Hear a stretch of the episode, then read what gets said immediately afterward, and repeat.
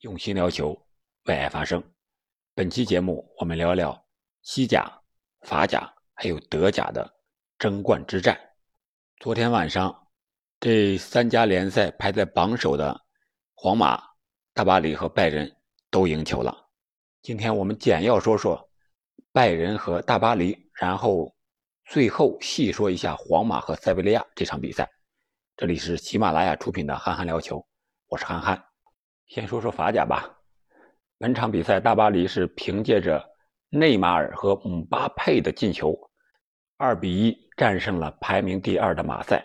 这样，他们在积分榜上，在联赛还剩六轮的情况下，领先十五分。只要是下一轮他们赢球，理论上他们就已经获得本赛季的冠军了。为什么？因为他们的净胜球太多了。比马赛要多出二十一个来。如果下一轮他们都赢球，还是领先十五分，那还剩五轮的情况下，假如大巴黎全输，马赛全赢，他在净胜球上也很难超过大巴黎。大巴黎目前的净胜球比马赛是多二十一个，所以说从理论上讲，大巴黎下周中就有可能直接。宣布夺得本赛季的法甲冠军了。而本场比赛呢，也比较有意思的是，VAR 发挥了比较大的作用，有四个进球被吹掉了，其中梅西就有两个进球被吹掉，还有一个是姆巴佩的单刀球被吹掉，还有一个马赛那边的进球也被吹掉了。本场比赛，梅西、内马尔、姆巴佩相互之间的配合还是不错的。虽然梅西没有直接参与进球啊，没有直接的进球，也没有直接的助攻，但是有几次梅西的传球给姆巴佩还是非常具有穿透性的，而相互之间的默契程度也是越来越高的。内马尔的状态也在逐渐的回升，本场比赛的那个进球是非常的漂亮。当时维拉蒂长传给禁区之内的内马尔，内马尔在后卫和守门员的。前后夹击之下，内马尔一个凌空垫射，而且用的是他不擅长的左脚啊，这个球确实很精彩。然后他还创造了一次点球的机会，是让给了姆巴佩，由姆巴佩主罚的。但是本场比赛他的门将唐纳鲁马发挥并不是特别好，马赛的那个进球啊，就是唐纳鲁马角球出击失误，没有将球拿下之后落在禁区之内，萨利巴。在乱战中捅射进网。我们再看看德甲，本轮多特蒙德是率先开球，他们是取得了六比一的大胜，而拜仁呢也是取胜了，是三比零战胜了比勒菲尔德。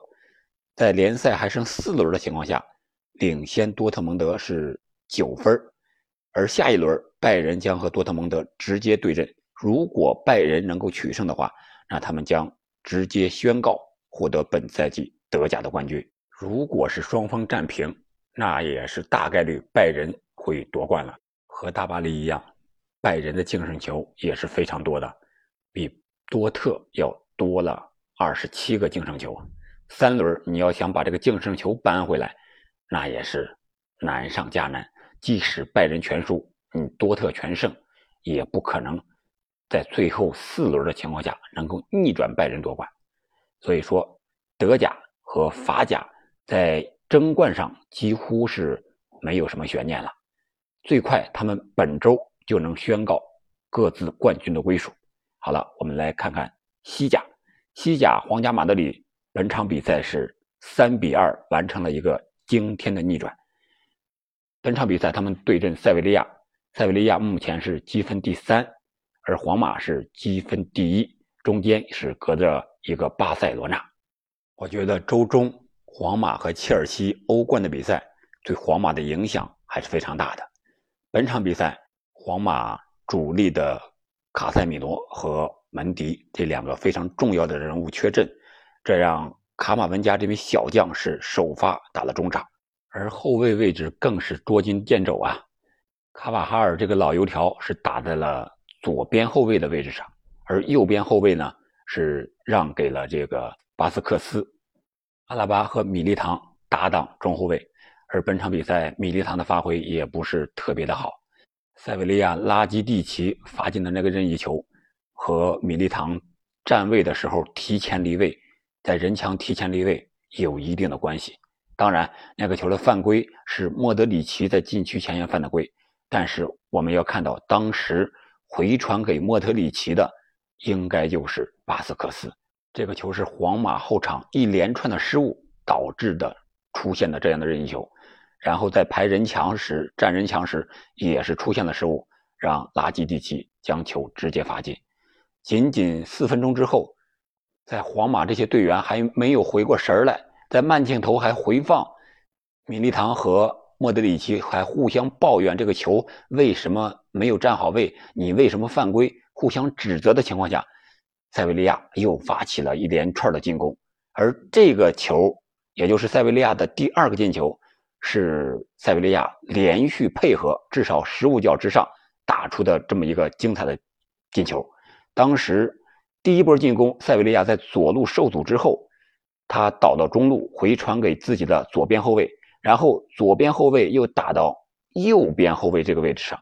就在所有人员都以为塞维利亚会在右路发动进攻的时候，这个时候右后卫直接一脚传到了他刚才进攻的左路。可以说，这个转移是非常的关键，确实有让人意想不到的地方。巴斯克斯没有办法前压接球的队员，结果接球的队员没有停球，直接一个头球顶给了自己的前锋，自己的前锋直接突进禁区之内。这个时候已经到了禁区之内了，补防的米利唐不敢下手，不敢做过多过大的动作，所以说只能目送着这个球来到守门员的跟前。库尔图瓦没有办法倒地扑吧，结果还是慢了一步，让前锋把这个球传了出去。最后人家是打空门入网。比赛二十五分钟，皇马零比二落后。可能谁也没有想到比赛会是这样的一个结果。但是比赛真正的分水岭，我觉得不是这两个进球，而是卡马文加对马夏尔的一次犯规。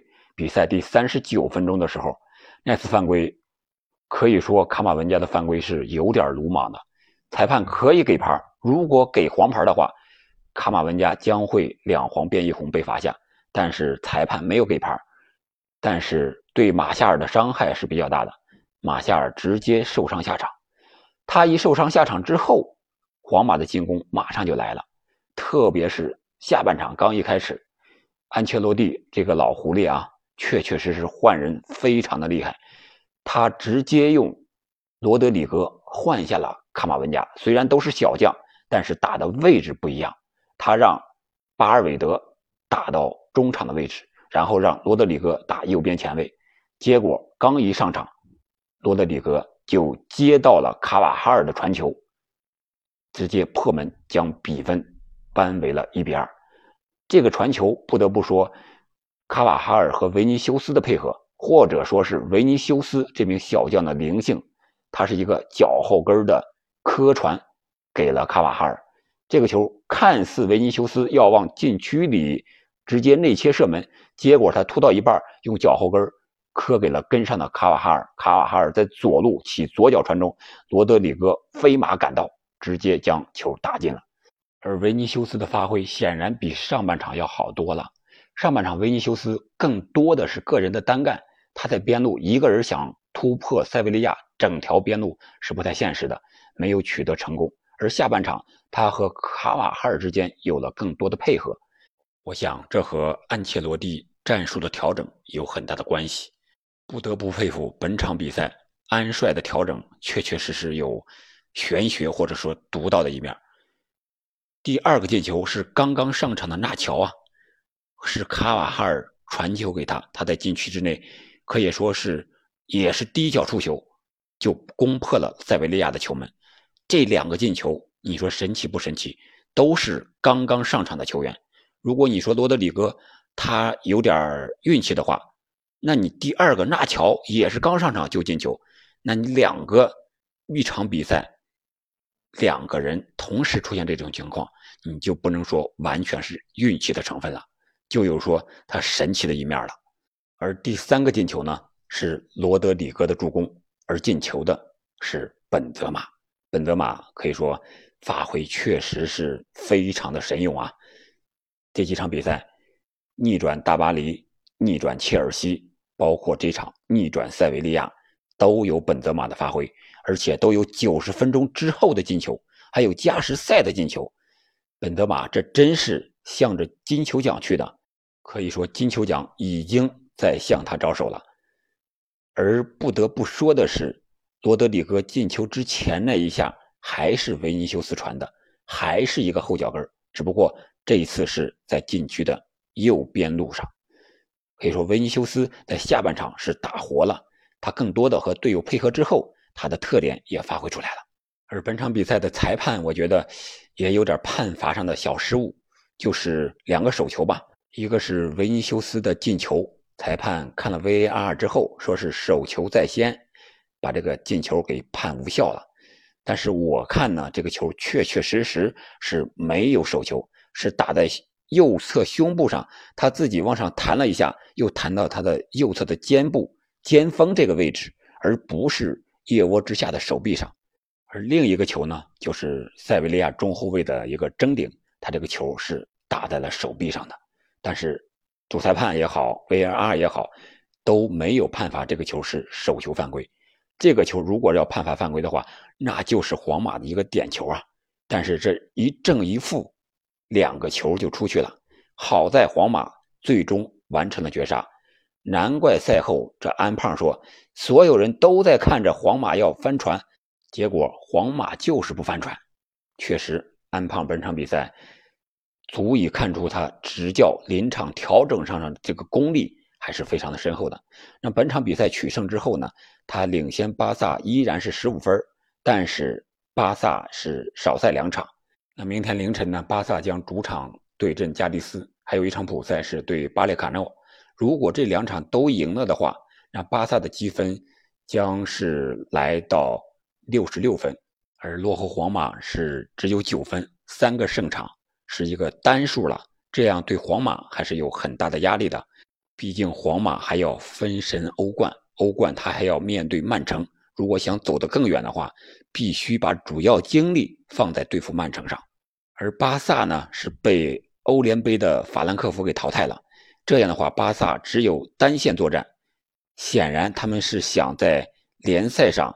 如果有机会的话，来一个意外的惊喜，肯定是最好的结果了。所以说，巴萨肯定不会放松，有一线机会，他也会朝着冠军去努力。但是剩下的轮次太少了，还剩六轮的比赛，满打满算你全胜就是十八分，十八分这样的话，你巴萨最多拿八十四分，而现在的皇马是七十五分，他只要。接下来的六场比赛取得三胜一平两负的成绩，也就是拿到八十五分，他就稳稳的获得本赛季西甲的冠军。这样的话，对安切洛蒂来说，那就是圆满的一个大结局了。对他自己来说，执教生涯上就非常的圆满了，集齐了五大联赛所有的联赛的冠军，这将成为历史上的第一人。